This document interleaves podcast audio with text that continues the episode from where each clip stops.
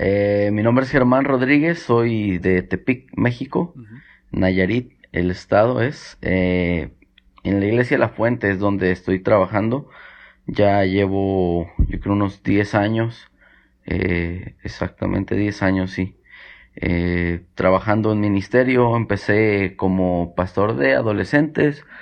Y luego de ahí fui movido a los universitarios, ahí mismo en mi iglesia.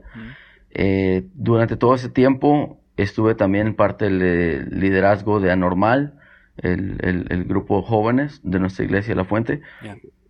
Y hace cuatro años casi eh, me movieron. Es una iglesia bastante grande, tenemos varios ministerios. Eh, tenemos Casa Hogar, tenemos ministerios de, de, misiones, un, un, instituto bíblico, donde también estuve ahí, fui parte del staff. Y hace cuatro años me mueven a, a una de nuestras extensiones, le llamamos nosotros, a lo que son eh, las iglesias, eh, eh, algunos le llaman misiones, extensiones. Nosotros acá les llamamos extensiones. Estuve en San Juanito cuatro años, más o menos, y en noviembre del año pasado me muevo ya a la iglesia principal, a a la iglesia La Fuente.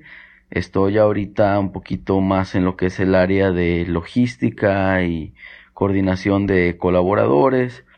Este, no tengo un título que me gustaría tener, eh, algún un nombre así que suene imponente, entonces pues simplemente soy este uno de los pastores en, en, la iglesia, La Fuente, y pues ahí estoy junto con mi esposa eh, Priscila, con quien llevo ya eh, casi los ocho años casados.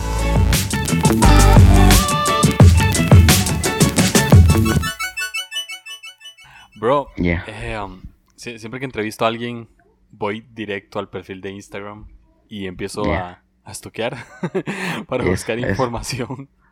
Um, y, siempre pregunto como algo relacionado a una foto bien random, bien aleatoria. Ah, pero cuando entré a tu Instagram, eh, vi muchas portadas de películas. Muchas. Sí. Y, en la descripción de la foto veo como reseñas sobre esas, sobre esas películas. O sea, como que te gusta eh, eh, omitir tu opinión, ¿no? Um, de, dónde viene esa, esa obsesión por las, por las pelis? Ah, sueño frustrado de, de, de hablar de cine. Este, me, me encantan las películas, personalmente soy, soy muy, muy fan. Creo que quién no, ¿no? No he conocido a alguien que diga, no, odio ver películas. Todos tienen un género que, que los atrapa. A mí me gusta ver de todo. y pues realmente junto con mi esposa, casi siempre es, ella es súper fan también de películas. Ah, entonces, todo salió por una plática con una prima de ella, de recomiéndeme una película y todo, y ella estaba hablando de películas pero súper chafas, uh, que era como que, oh, no, no, no, no recomiendes eso, por favor. Entonces Pris le dijo, no, mira, ve esto y así. Entonces justamente me dicen, ¿cuál película le recomiendas? Y el momento yo no no sé si te ha pasado que te preguntan algo y en el momento no te acuerdas de plano de nada.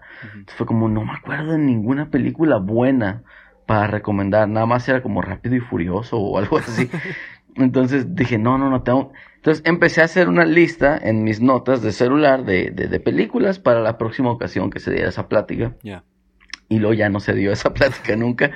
Y, y dije, bueno, ahora tengo un montón de información, entonces pues ah, vamos a subirlo a Instagram y, compartirlo.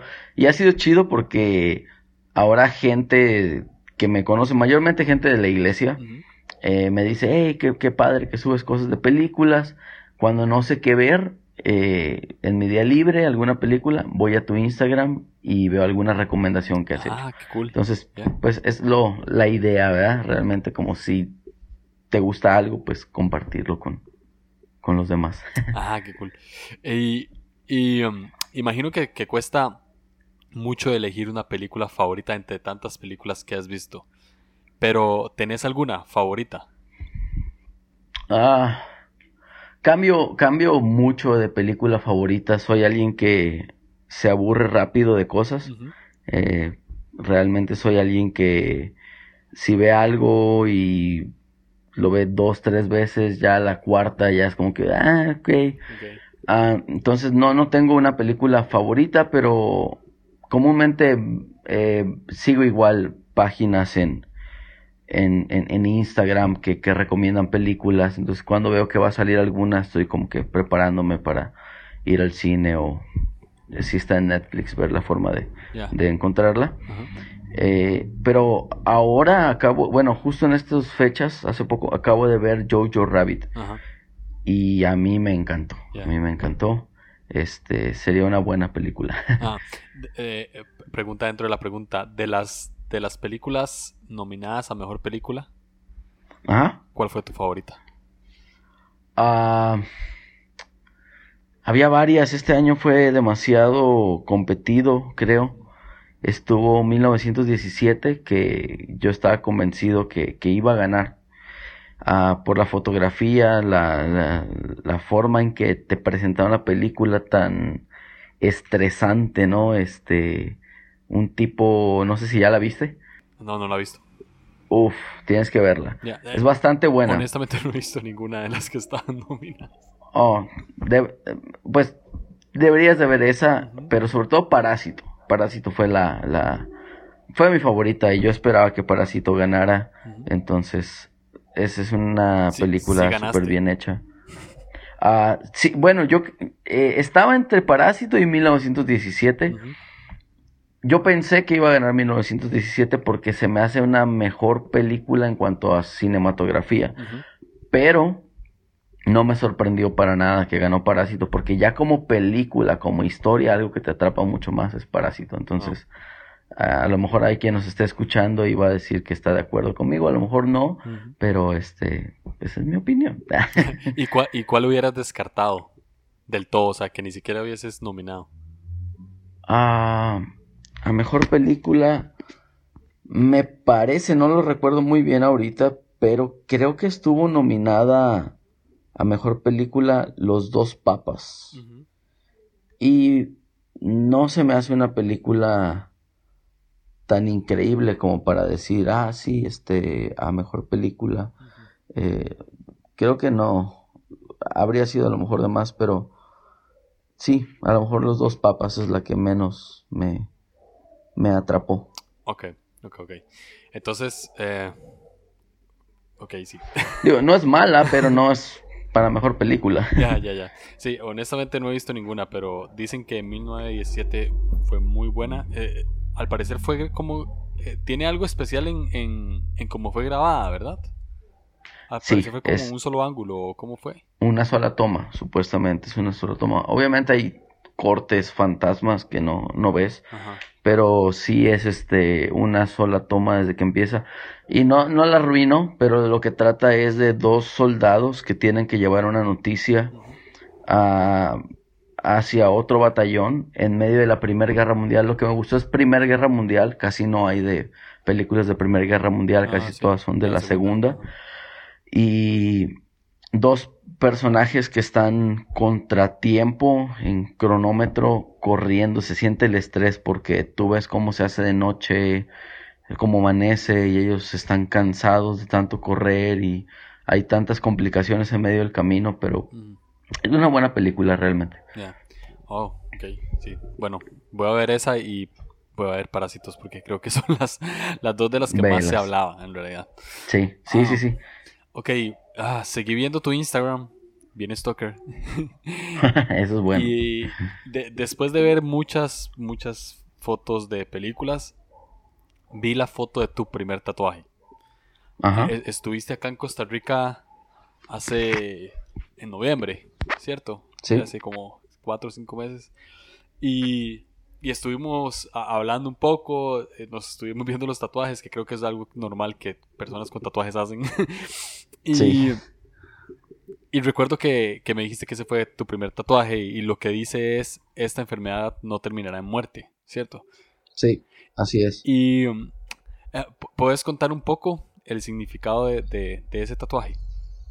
Ah, sí, es en Juan 11. Eh, Jesús Jesús va y despierta a Lázaro de la muerte, ¿verdad? Y justamente es lo que dice, esta enfermedad no es para muerte o no terminará en muerte. entonces, pasó que tenemos una historia, eh, yo y mi esposa, donde ella ah, pasó por una enfermedad crónica, uh, insuficiencia renal específicamente. Y sí, mientras han sido ocho años casi de matrimonio, pero sí, dentro de esos ocho años ha habido dos trasplantes de riñón. Y pues sí, esa ha sido nuestra promesa no dada eh, directamente como algún profeta lo dijo o lo que sea, sino es algo que sacamos directamente de la Biblia y lo quisimos creer.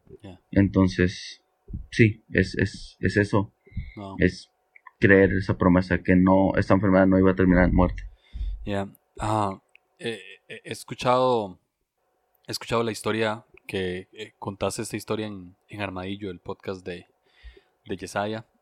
Y ¿Sí? Ah, según lo que escuchaba, tenías apenas un mes de casado cuando, cuando estaban pasando este tipo de, de cosas, ¿cierto? Como mes, mes y medio.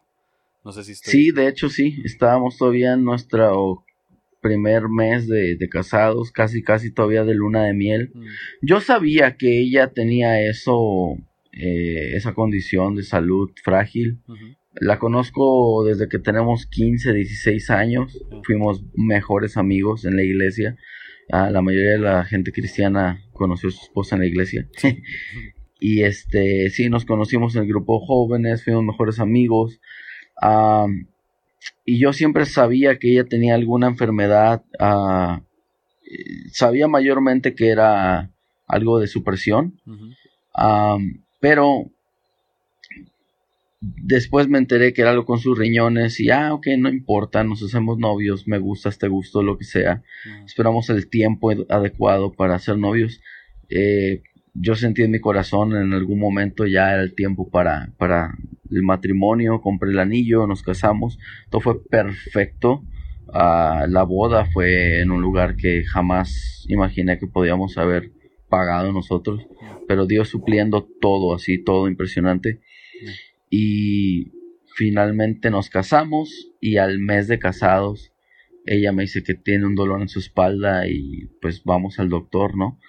Entonces vamos, la checa el doctor y le dice, mira, tienes el 12% de función renal ya, mm. ya ahorita. Entonces ah, necesitas o dializarte o trasplantarte o vas a morir así de, de crudos. Oh, suelen ser los doctores, ¿no? Y sí, o sea, era, ok, ocupamos ese trasplante, pero la lista de espera para un trasplante de riñón es de 8 años acá en México, mm. Eh, para un cadáver, trasplante de parte de un cadáver. Y yo pensando, no, no podemos esperar 8 años, o sea, imagínate, apenas ahorita la estarían trasplantando y mucha gente en el proceso muere realmente. Es una enfermedad que quizá alguien ah, está escuchando esto y sabe que es una enfermedad dura. Ah, pero sí, yo, yo levanté la mano y dije, pues yo soy alguien que toda la vida ha estado sano, uh, hago deporte, creo que debería ser un buen candidato, ¿no? Entonces sí, hicimos las pruebas y todo. Y sí, fui, fui alguien apto para hacer el trasplante.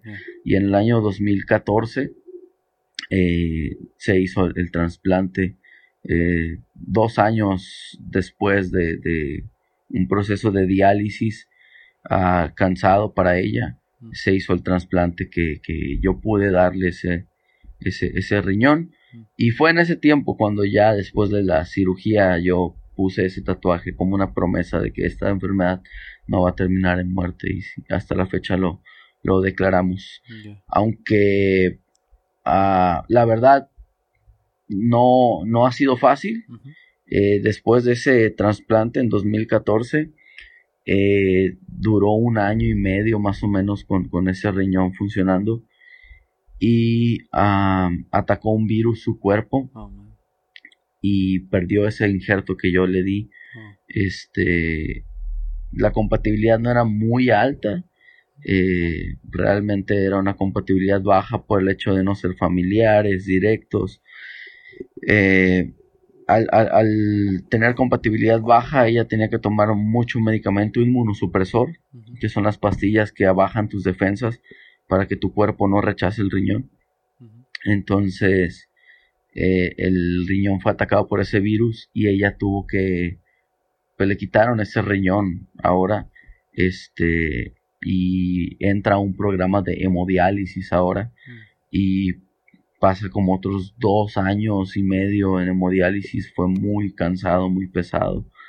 Ah, y sí, tuvimos que ir por un segundo trasplante. Uh, quien mi suegra fue ahora la persona eh, que, que, da el riñón. En, en, su momento ella no pudo ser la que daba el riñón porque tenía problemas de salud también. Pero pues ya ahora con este nuevo trasplante ya hace casi año, ocho meses de este nuevo trasplante y ella va súper bien. Ahorita mi esposa está, ah, no digo que está descartado del todo, de hecho justamente hace rato por la tarde fuimos a, al médico porque cada mes a mes le llevan un control de, de, cómo está su cuerpo. Eh, pero sí, fuimos al doctor y el doctor nos dice, no, va súper bien. Entonces, obviamente son es un milagro, ah, pero realmente seguimos todavía eh, caminando por fe día a día, claro, ¿verdad? Claro, wow, increíble. voy a hacer un pequeño comercial aquí de que eh, toda la historia está en un episodio que se llama Germán Rodríguez cuenta no recuerdo, una historia trágico comedia, algo así, creo que es. Trágico-comedia, sí, así lo, llamamos. Eh, está en Armadillo, creo que Armadillo no necesita presentación. Y, sí, creo que la gente sabe lo que es. y ahí lo pueden encontrar y pueden escuchar todo el testimonio y toda la historia, que es increíble. Sí. Um, ahora, estabas pasando por ese momento, eh, un mes de casado, lo cual ah, no, no, no sé si, si si pega, si pega más al mes de casado que a los 10 años de casado. Yo creo que pega igual porque es la persona que, que amas y demás. Pero igual un mes de casado es un balde de agua fría, ¿no? Y, y como dicen popularmente, yo no sé eh, si en México se dice, se, está este dicho, pero aquí en Costa Rica decimos que se junta el hambre con las ganas de comer.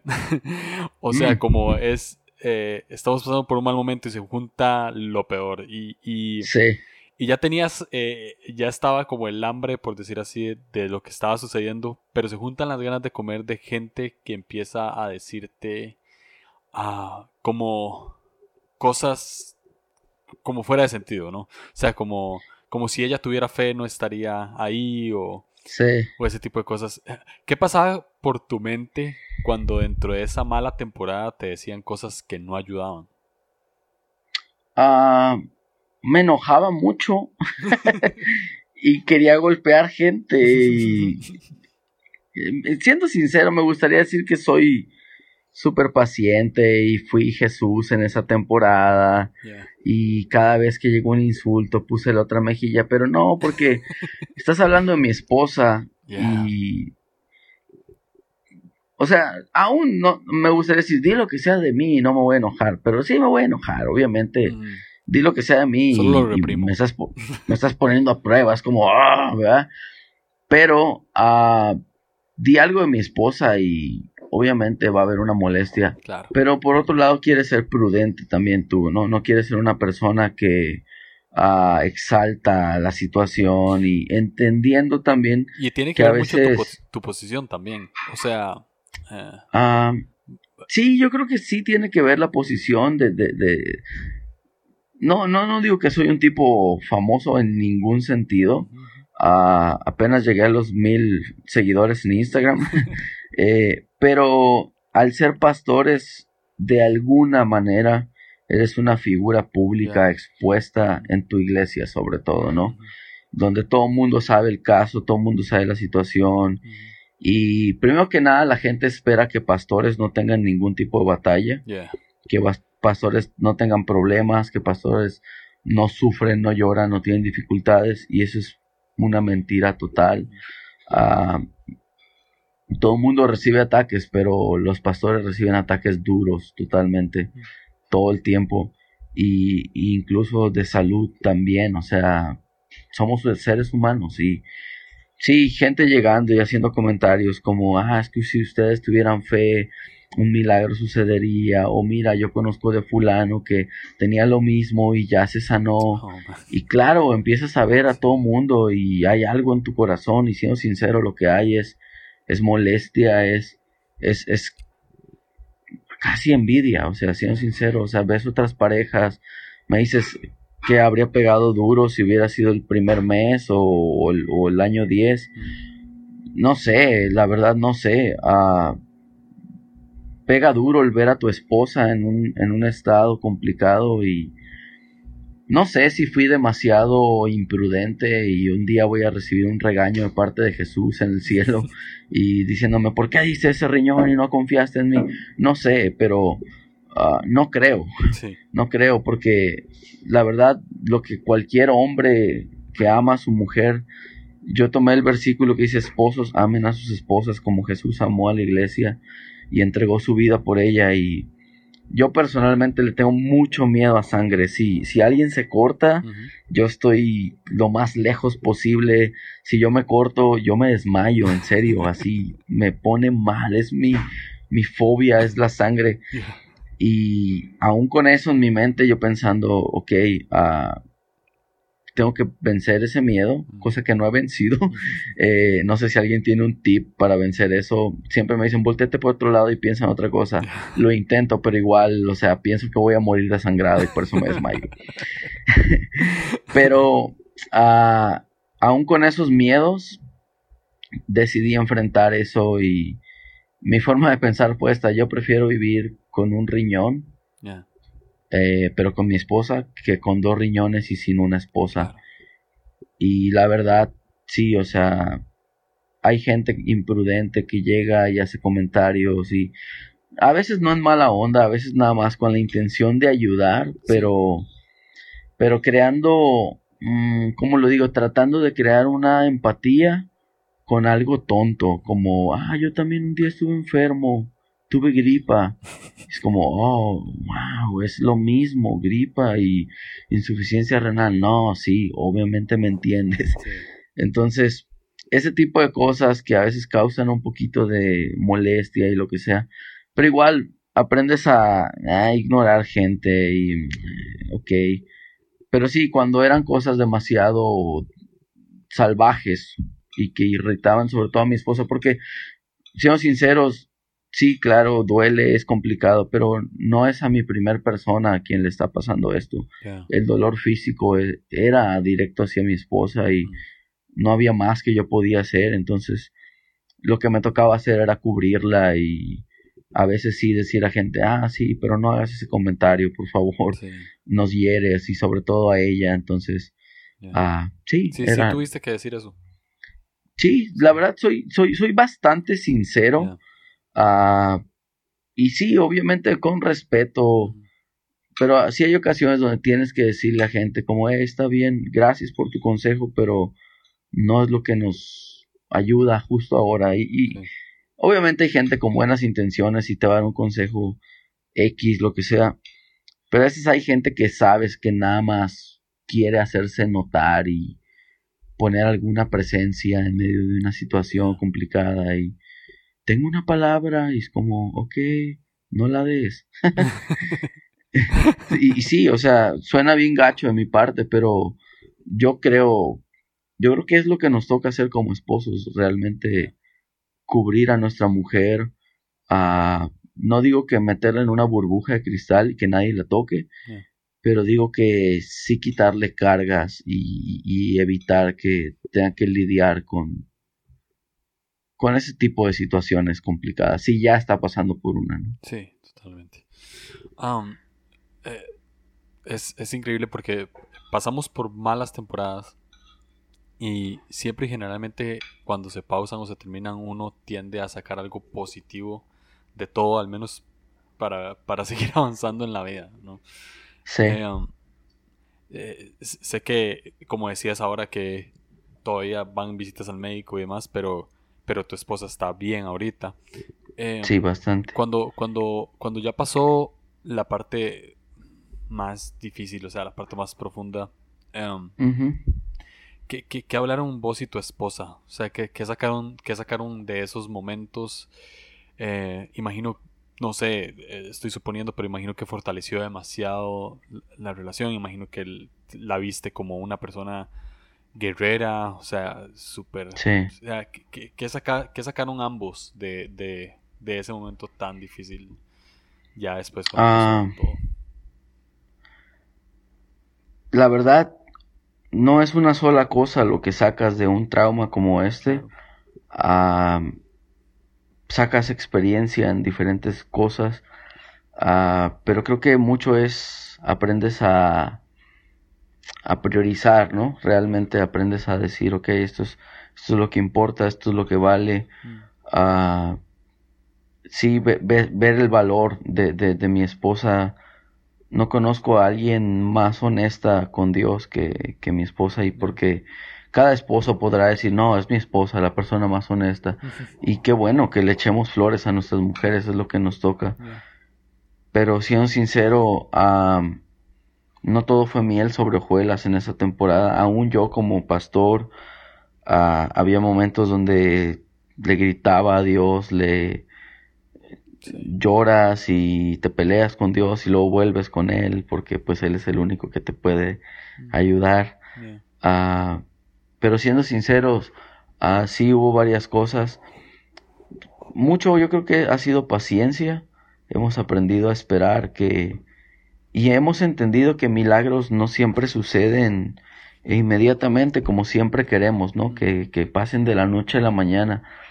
Eh, de hecho, los milagros que más nos, nos impactan en la Biblia, uh, pienso yo que no son los milagros que pasaron de la noche a la mañana, son los milagros que tomaron tres días para ir y resucitar a Lázaro. Ah. Son los milagros que tuvieron que esperar hasta los 100 años para tener un hijo. Mm.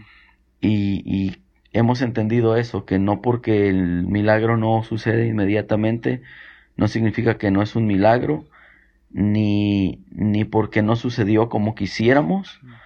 Porque, bueno, como hubiera querido yo? Bueno, yo hubiera querido que una noche nos fuimos a dormir y en la mañana despertó ella y me hubiera dicho, mira, me siento bien, ya no hay dolor, todo está bien.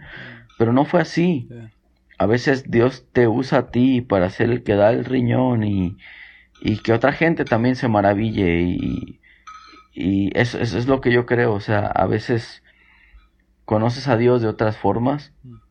Que claro, creo que puedes conocer a Dios de mil formas, eh, porque Dios no está limitado y tampoco necesita específicamente una enfermedad como esta para, para que tú lo conozcas. Dios se puede dar a conocer aún en medio de un millón de dólares y viviendo en Miami, pero lo conoces en, en áreas que, que, no, que nunca te imaginaste. Uh, es estar en el horno en llamas y voltear a un costado y ver que Jesús está también ahí ah, junto contigo y, y, el hecho de que no te estés quemando no significa que, que, no estás sudando. sí, que no estés sudando un poco, ¿verdad? Pero sí, sí. Eh, eh, es muy Creo que ha sido una de... Es muy bueno que esto, esto que tocas porque... Eh,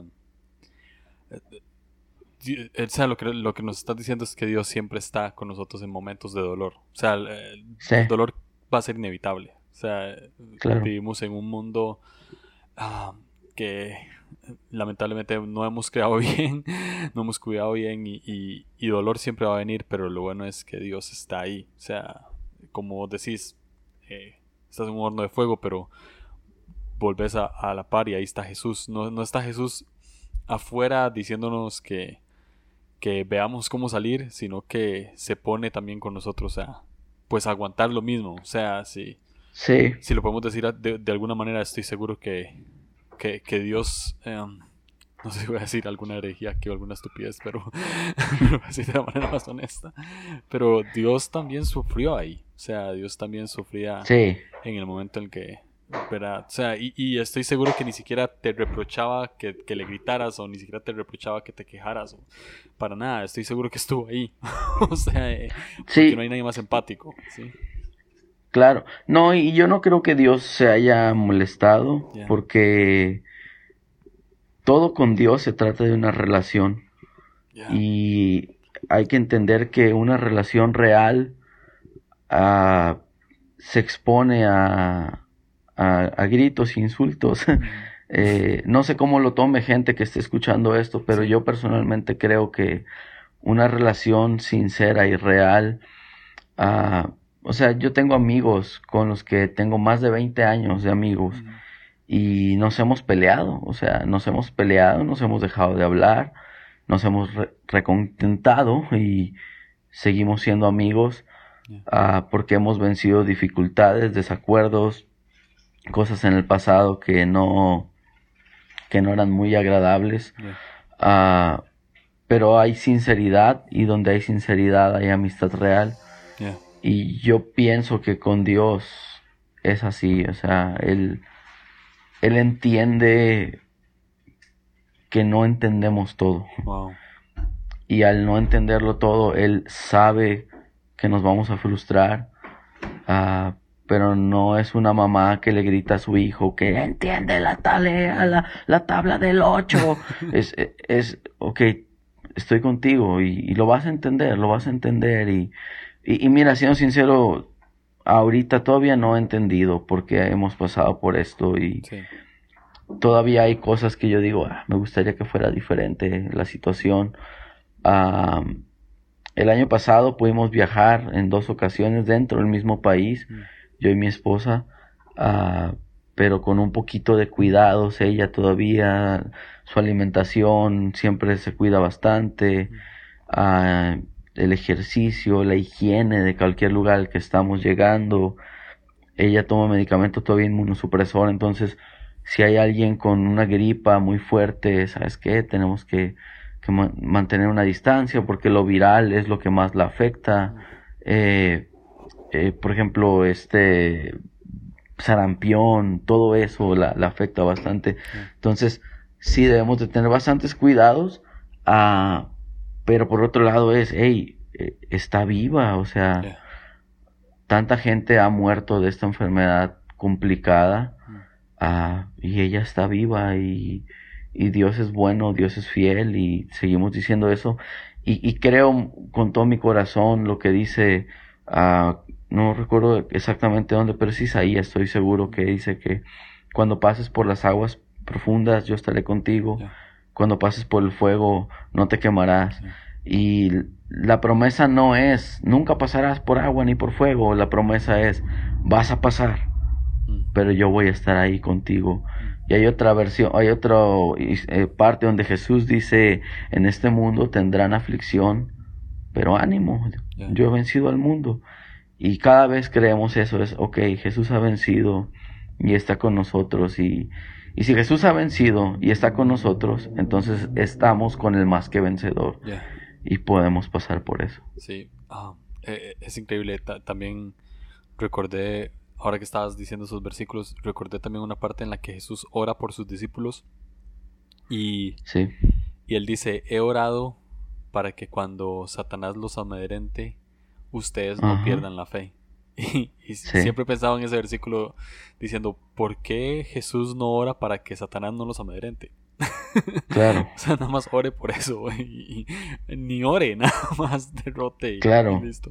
Pero, pero ah, por alguna extraña razón que algún día vamos a entender, eh, lo importante es no perder la fe. Y, y retrocediendo un poco en, en, la historia, cuando la gente te decía cosas, ¿verdad? Eh, eh, ¿qué, importante fue para vos haber, haber escuchado la voz de Dios en medio de tanto ruido? Porque mucha gente te decía cosas que tal vez eh, para ellos, o tal vez sí, provenían de Dios de alguna manera, pero, pero vos fuiste como directo a la Biblia y dijiste, esta enfermedad no terminará en muerte y esta, y este va a ser.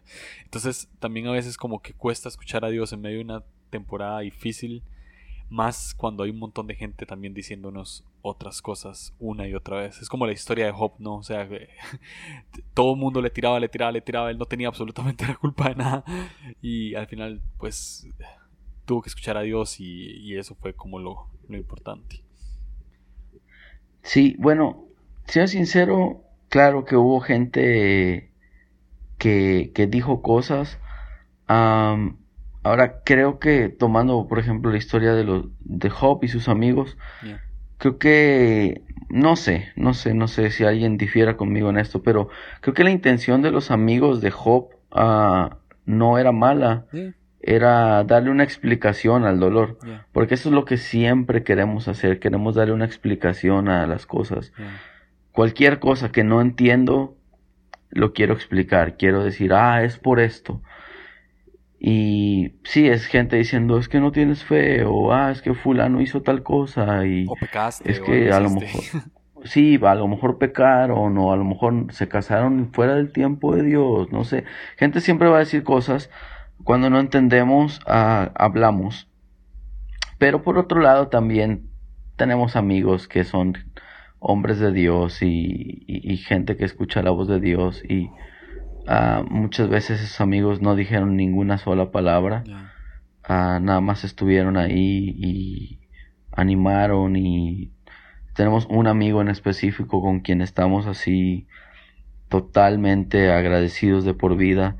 Ah, es uno de mis mejores amigos y él eh, es una persona con dinero, o sea, tiene bastante dinero, tiene una compañía exitosa acá en Tepic y él me dijo, mira, yo te voy a apoyar por cualquier cosa y muchas veces él dándonos dinero porque a veces la gente piensa, ah, le voy a dar una palabra y a veces no necesitas una palabra, a veces en medio de una enfermedad necesitas dinero. Entonces este hombre sin hablar mucho, nada más mandaba un apoyo semanal bastante generoso y con lo cual podíamos comprar medicamentos y uh, a veces nos íbamos a Guadalajara por varios tiempo y la internaban y con eso podíamos costear este hospedaje, medicinas, alimento, todo lo necesario. Entonces, por, por, por otra parte, ves gente siendo generosa, gente con un buen corazón. Ah, ves también que tienes algunos amigos que llegan con buenas palabras. Ah, incluso siendo sincero, este versículo de esta enfermedad no terminará en muerte. No fui yo quien lo quien lo agarró directamente.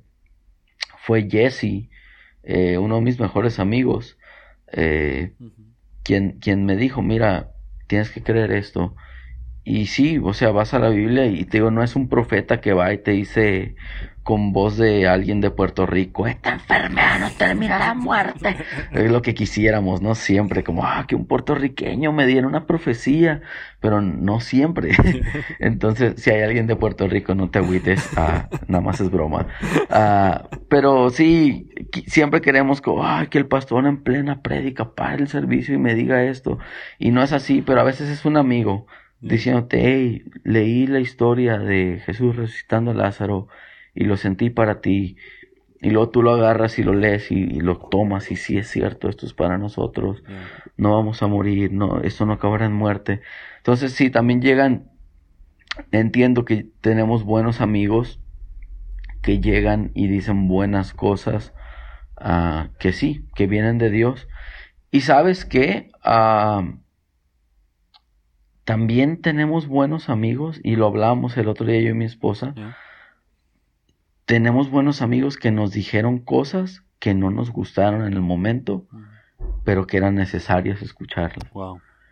A veces uno quiere ponerse muy víctima y todo lo malo me pasa a mí y esto, aquello. Y a veces no ocupas a alguien que venga y te sobe la espalda. A veces ocupas a alguien que llegue y te grite y te agarre de las orejas y te diga, levántate, no estés chillando y sigue caminando. Y sabes que valoramos demasiado eso, la honestidad de algunos amigos que también tuvieron el valor, porque se requiere bastante valor a decir algo que quizá ofenda, ¿verdad? A alguien que se está rascando con una teja su propia herida. Ah, y, la verdad nunca quisimos ser alguien que daba compasión o lástima. Yo creo que Dios quiere usar nuestras historias de dolor ah, para ministrar a otros, mm. pero no lo va a hacer si estamos autocompadeciéndonos a nosotros mismos. Entonces sí. Ah, podríamos hablar muchísimo de, esto. Eh, pero tengo una pregunta eh, puntual. ¿Qué fue lo que más aprendiste de tu esposa en esos momentos? Ah, transparencia, yo creo. una relación transparente. Ah, no sé si ella se va a enojar conmigo por decir eso. yo creo que no, porque ella misma lo ha hablado. Ah, mi esposa pasó un duelo, sobre todo lo que más le pegó fue cuando perdió el riñón eh, que yo le había dado. Le pegó por el hecho de, de, perder un riñón, de perder la viada que ya llevábamos, la esperanza de esa ilusión de una vida ah, sana y nueva, ¿no? Es como, ah, ok, ya todo lo horrible quedó atrás. Y luego de repente es como, no, no, tenemos que volver a empezar le pegó duro también el pensar que me había quitado un riñón a mí para después perderlo. E, e, eso fue un duelo bastante fuerte. Y mira, ella ah, pasó por una temporada complicada con Dios, donde ella ya no oraba, ya no buscaba a Dios, ya no se enojó. Y imagínate eso para un pastor que va y semana a semana predica y, y escucha este tipo de historias y lo que el pastor dice es cierto y la gente lo cree. Mm. Pero luego en mi casa yo no soy pastor, yo soy esposo. Y no sé si a ti te ha pasado que tú le dices algo a tu esposa y, ok, gracias, y se lo dice fulana de tal, y es como, ¡Ah, fulana me dijo, es como yo te lo digo diario, ¿verdad? Entonces yo tuve que, ay mujer, yo es lo que te estoy diciendo todo el tiempo, pero yo no me iba a poner en un mujer, sométete, soy tu esposo, el pastor Germán. Cállate, no me importa quién seas, para mí eres nadie ahorita, ¿verdad? Y obviamente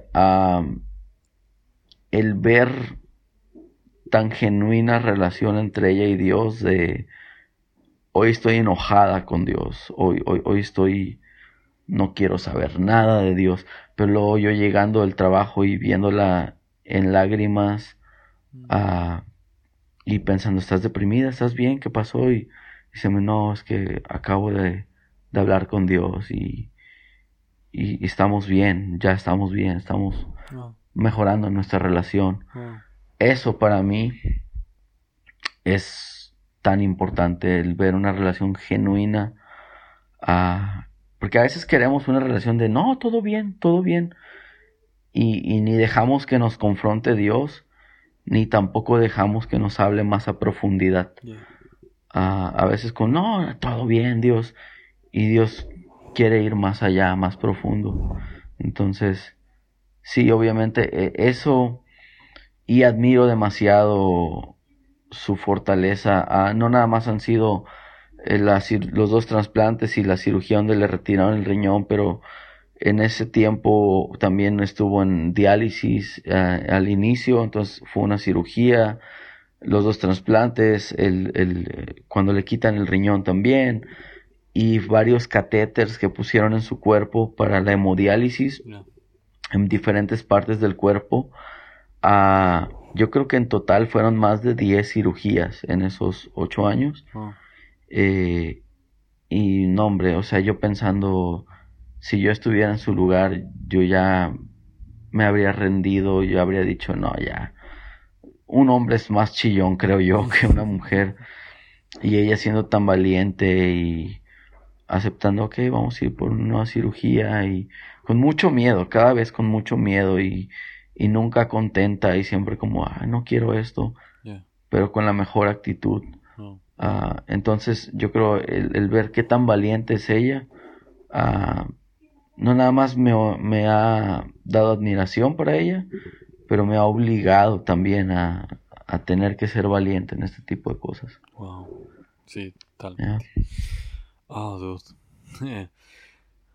ah, a veces em, eh, en tu caso se puede decir que la mala temporada o por lo menos o por lo menos este proceso de, mala temporada terminó bien, ¿no? O sea, como que al final tu esposa está muy bien. Eh, siguen haciendo, siguen pasando cosas, pero, pero está bien. se puede decir que fue un milagro completamente. Sí. Ah, pero a veces malas temporadas no terminan bien. Sí. Eh, yo, he pasado por malas temporadas que terminan bien y he pasado por malas temporadas que terminan mal. Y que tuve fe y que, y que oré y ah, lo que sea y no terminó bien. Ahora, como que no sé si solo me pasa a mí, pero como que después a los años uno lo entiende o de esa situación sale algo bueno y es ahí donde uno entiende que todo ayuda bien, eh, en cierto sentido. Pero te pregunto a vos, ¿qué, ¿qué, podemos hacer o qué puede hacer una persona cuando la temporada acaba mal? O sea, cuando oré porque la enfermedad se, se sanara y no sanó, o, o, cuando oré por tal puesto de trabajo y no llegó, ¿qué, podemos hacer? cuando una temporada acaba mal? Yo creo que mm, para los que estamos en, Cristo, todo es para bien. Ah, la cosa es que las, cosas, las temporadas que decimos que terminaron mal, no sé si puedo decir que terminaron mal, pero al mínimo es no terminó como yo, hubiera querido. No terminó como yo quisiera. Entonces ese es el descontento. Pero también creo esto que que aunque Dios no tiene un buzón de quejas y sugerencias, yo creo esto que si la temporada no terminó como tú habrías querido, entonces significa que no ha terminado. Esa es la realidad. Yo creo Dios todavía va a hacer algo. A lo mejor, bueno, sí, murió el familiar, pero ¿qué más tenemos que entender, no? ¿Qué, más tienes para mí? Y, quiero ser cuidadoso con esto porque obviamente gracias a Dios ahora estamos del otro lado de, la banqueta y podemos ver que sí, fue complicado, pero uh, está mejor las cosas ahora que ayer pero entiendo que también hay gente que sí, su familiar no se sanó del todo y pues murió y lo que sea. Pero creo esto, ah, lo escuché en medio de todas las temporadas complicadas, escuchando muchas predicaciones siempre, como cada que manejo escucho una predicación, o voy al gym escucho una predicación, o eh, trato de escuchar bastante y una que me pegó demasiado duro una frase fue de Rick Warren que a su hijo murió también, ¿no? Y él, él habló acerca de que él pidió a Dios una respuesta de por qué permitiste que mi hijo muriera. Y Dios le contestó algo que yo lo tomé y, dije, es, es, cierto. Dijo, podemos pedir respuestas a Dios y Él nos va a dar respuestas. O podemos pedir consuelo y Él nos va a dar consuelo. Y vale más consuelo que respuestas. Totalmente. Porque a veces ni toda la razón del mundo, el por qué, ni todos los porqués del mundo justifican la causa o, o, o, el, o lo que haya sucedido, no lo justifica. ¿Por qué pasó esto? Por esta razón. Ah, ok, nadie queda conforme por eso. Pero podemos decir por otro lado, no sé por qué, pero Él estuvo conmigo. Y porque estuvo conmigo, le doy gracias que estuvo conmigo. Porque mira, por otro lado, tenemos un dicho nosotros, la vida es dura y luego te mueres. Así es la vida. En la vida vas a sufrir, pero tú decides cómo pasarla, con Dios o sin Dios. hay dos ladrones en una cruz cada quien, con Jesús en medio, y uno dice, si eres hijo de Dios, sálvate a ti mismo, y empieza a hablar mal de Jesús, y el otro le dice, acuérdate de mí cuando estés en el paraíso. Y yo prefiero ser el segundo ladrón. No significa que no estoy puesto en una cruz, significa que Jesús está conmigo y que yo voy a estar con él también. Entonces, uh, sí, a, a, veces las cosas no terminan como quisiéramos, pero, pero el consuelo siempre es el mismo. Ah, el consuelo va a estar ahí, su presencia va a estar ahí. Y, y, yo nada más digo esto, si hay alguien que está escuchando esto y está pasando o ha pasado por una temporada que no, aparentemente no terminó bien, uh, yo digo esto, Dios todavía tiene algo que mostrarte, Dios tiene algo para ti y ah, hay un versículo, creo que es el Apocalipsis, que dice, ellos han vencido por la sangre del cordero y por su testimonio. Mm. Y eso es lo que nos va a hacer eh, vencer un día nuestro testimonio. Entonces, ah, todos tenemos cicatrices que nos hemos hecho por alguna causa en nuestro cuerpo y cada cicatriz es una historia. Algunos tienen una cicatriz impresionante, de, ah, es que un día me peleé, otros, ah, es que un día abriendo un garrafón me corté, o lo que sea. Pero cada cicatriz, por más pequeño, por más grande que tengas, es una historia. Entonces, ah, lo único que, tienes que pedir es Dios que esta herida pueda ser sana, que se convierta en cicatriz y que así se convierta en historia también. Wow, buenísimo, muy bueno no, no sé si la gente lo sabe, pero cabe rescatar que el hijo de Rick Warren se suicidó. Sí. Y, era súper irónico porque Rick Warren es el escritor de Una vida con propósito. Eh, sí. Pero es increíble lo que, lo que dice porque eh, es totalmente cierto. O sea, respuestas no me van a... Respuestas solo me van a, me dar una explicación, pero no me van a, quitar el dolor. Consuelo, consuelo sí. Y Dios puede hacer ambas, pero estoy seguro que, que da mejor consuelo que respuestas. Totalmente. Ah, tengo dos últimas preguntas y una frase a completar. Entonces, em, de, manera breve, ¿qué le dirías a alguien que está viviendo una mala temporada en este momento? O sea, una temporada difícil. Ah, sigue caminando, solo sigue caminando.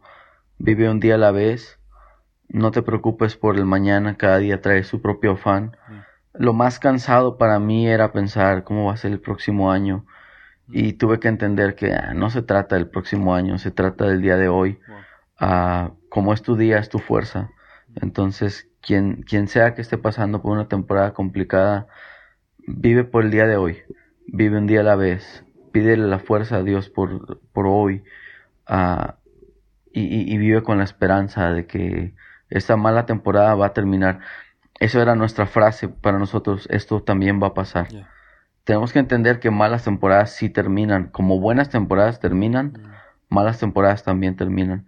Entonces, recordar eso, esto a lo mejor ahorita no es claro y a lo mejor ahorita se me hace difícil creer que va a terminar, pero sí, esto va a terminar. Y tenemos que creer, mantener tu fe, mantén tu fe. Si alguien está pasando por una temporada complicada, mantén tu fe. Esto también va a terminar. Mm. Y decirles esto a Jesús sigue sentado en el trono. Mm. Sigue sentado en el trono y Dios te ama y Él es poderoso y Él tiene un buen plan para tu vida. Ah, ahora, ¿cómo deberíamos de vivir las buenas temporadas? Yo creo no sé si es mi percepción, pero a veces creo que la vida tiene muchas malas temporadas y menos buenas temporadas. Pero mm. estas buenas temporadas hay que vivirlas bien. ¿Cómo, crees que deberíamos de vivir una buena temporada? Ah, bueno, creo que la vida, más, más que, más que siempre tiene malas temporadas, más que buenas, creo que la vida no es color de rosa, ¿no? No es perfecta. Somos bastante idealistas y decimos, ah, cuando termine la universidad, quiero esto, un empleo, o cuando me case, quiero que pasen cuatro años y tener una casa y un carro y luego ya, ahora sí un hijo, y somos demasiado idealistas y no siempre se puede. Entonces, pero también hay buenas temporadas, hay temporadas donde de repente, wow, un trabajo, un ascenso, lo que sea. Yo no digo que una buena temporada debes de vivirla con temor, debes de disfrutarla, pero también debes de prepararte eh, sabiendo que la vida es así, es una montaña rusa, a veces estás arriba, a veces estás abajo, y he visto mucha gente que vivió su buena temporada, boxeadores serían un ejemplo, ¿no? Ganando un dineral, futbolistas ganando un dineral, pero luego se retiran y quedan pobres, quedan en la ruina, y es que pasó, pues es que no ahorraron. Entonces, a José nos enseña que hay siete años de vacas eh, frondosas, vacas gordas, pero esas siete años te debes de preparar para los siete años de, sequía, porque también sucede. Entonces, si alguien está teniendo una buena temporada, aprende todo lo que tienes que aprender. No digo que guardes, perdón, eh, todo y que no gastes nada, pero aprende a administrar tu dinero. O sea, realmente es eso es una buena temporada. Yo lo vería como algo ah, financiero mayormente, porque de salud nunca estamos diciendo, ah, ahora estoy en una buena temporada de salud. Damos por sentado, por default, decimos, ah, pues es lo que es, debo estar sano. Hasta que nos enfermamos decimos, oh, extraño mucho cuando no tenía gripa, lo que sea.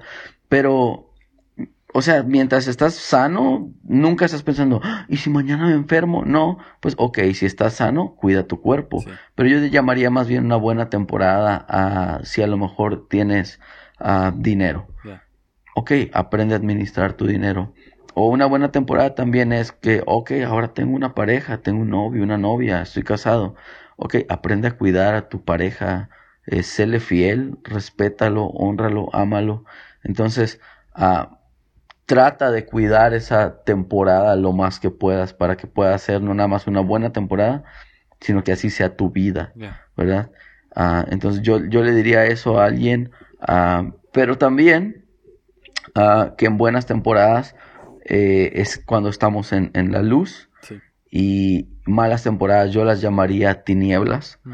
Entonces yo siempre he creído esta frase que cuando estés en tinieblas no dudes lo que aprendiste cuando estuviste en la luz. Entonces uh, aprende, aprende porque un día vas a... No estoy deseándolo a nadie, pero es así, a veces estamos en una mala temporada, entonces tenemos que recordar las buenas temporadas también y lo que aprendimos ahí. Wow. Amén. buenísimo. Eh, ya, ya estamos finalizando. Eh, um, llevamos más de una hora hablando. Sí, demasiado. Casi una hora, casi una hora. Ah, pero creo que vale cada minuto. O sea, honestamente has dicho, has dicho cosas que, que por lo menos a mí me han ministrado bastante y me han hecho meditar mucho en, en muchas temporadas de mi vida, o sea, en, en, las que estoy viviendo, en las que he vivido. Ah, pero me gustaría cerrar con esta frase. Eh, yo, yo voy a decir la frase incompleta y vos la completas con lo primero que se tenga a la mente. ¿Está bien? ¿Una sola palabra? O... como vos querás. Puedes escribir, puedes poner solo una palabra o puedes escribir un libro. ok, Como vos quieras. Ah, viene así. En medio de buenas o malas temporadas, podemos confiar en qué? Jesús sigue sentado en el trono. Ya. Sí. Eh, ¿Qué, significa Jesús sigue sentado en el trono? Él sigue siendo el rey. Ah, cuando murió Ah, el rey, ah, no recuerdo su nombre exactamente y no quiero decir uno que nada que ver, pero creo que es Isaías 6, acaba de morir el rey, buen amigo de, Isaías, y Isaías está friqueado, está, acaba de morir un buen rey, Usías es, el rey Usías, acaba de morir y obviamente leyendo la historia de Usías, Usías terminó mal, se rebeló y muere de lepra aislado, pero si lees su historia completa, Usías había sido en sí un buen rey, había protegido al, al ejército, al pueblo, perdón, con un buen ejército, los había llevado a la prosperidad, todo eso. Entonces muere el rey y amigo de Isaías, y es Isaías 6 donde Isaías dice que entró al, al, santuario y vio la presencia de Dios y los querubines que decían Santo, Santo, el Todopoderoso, y él se asustó y dijo, ay Dios mío, ay de mí, porque he visto al rey sentado en el trono. Entonces, creo eso que en malas en medio de malas temporadas también podemos ir a ese lugar secreto y darnos cuenta que quizá el rey eh, murió. El rey Usías murió, pero el rey de reyes sigue sentado en el trono. Entonces, eso debe darnos total paz, saber, ok, ah, pensé que se había muerto también este otro rey, porque eso es lo que más preguntamos a, Jesús en medio de malas temporadas, ¿dónde estás? ¿Estás ahí? Oro y no contestas. ¿Estás dormido en la barca, Jesús? ¿Dónde estás? Entonces tenemos que entrar a ese lugar secreto que todos tenemos, es la presencia de Dios, y tenemos que darnos cuenta, ok, Él sigue sentado en el trono. Entonces, yo creo eso. Si Jesús sigue sentado en el trono, todo está bien, porque Él me ama él, es poderoso y Él tiene un buen plan para mí. Totalmente. Wow. Ya. Amén. Germán, muchísimas gracias. Gracias por sacar tiempo. Gracias a ti. Gracias por um, ser vulnerable. Creo que eso es algo que, que yo y estoy seguro que un montón de gente que está escuchando lo valora muchísimo. Y, gracias por compartir todo eh, esto con, con, nosotros. De verdad que es un honor. Fue un honor tenerte acá y espero, espero tenerte pronto, bro. Contando alguna otra Gracias por la invitación. Gracias, gracias por la invitación. Amén. Entonces, nada, eso sería. Y nos escuchamos en la próxima.